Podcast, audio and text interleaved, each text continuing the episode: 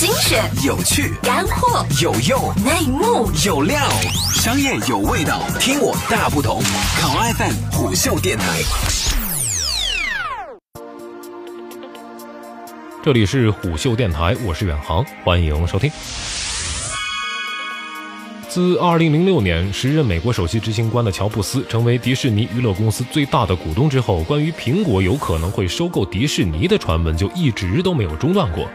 这些天，这个重磅的传闻似乎又有了新的眉目。根据美国媒体的报道，加拿大皇家资本银行推理分析，苹果有可能会迂回海外两千多亿美金的现金，从而完成对迪士尼的收购。如此一来的话，一个价值一万亿美元的超级公司将会诞生，并且这家公司在内容和技术领域几乎拥有无限的机会。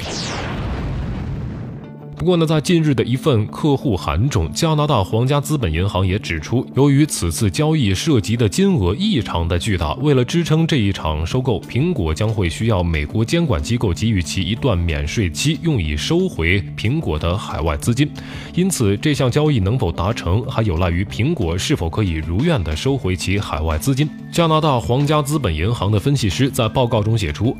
最近，投资者们对于苹果可能会认真考虑收购迪士尼的期望值增加了。分析师们预计，合并之后的苹果迪士尼将会因为同时拥有迪士尼庞大的内容库和苹果广泛的用户基础，而对流媒体巨头网飞公司立即构成威胁。收购带来的其他的好处还有，苹果的消费科技整合进迪士尼的主题公园的体验中，以及有了迪士尼支持下的科技和流媒体公司，苹果的内容发行能力。以及合并之后强劲的财务实力，将能够为 ESPN 电视网引入更多的全球流媒体体育节目的版权。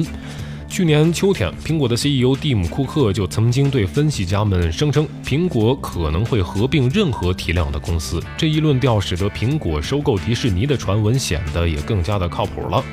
过去的几个月里，分析家们一直在讨论迪士尼针对收购网飞而采取行动的可能性。对于这笔高杠杆的交易，一些人士认为迪士尼没有必要去冒这个险。而就在此时，苹果和迪士尼合并的传闻随之而来。但是，苹果的股东们会支持如此具有打赌意味的行动吗？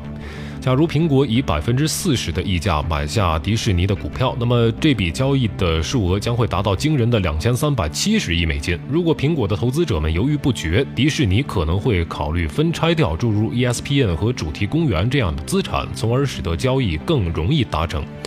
假设苹果可以获得百分之九的税率，那么苹果将会征回两千两百三十亿美金的现金。苹果和迪士尼的合并将会带来盈利的大幅增加。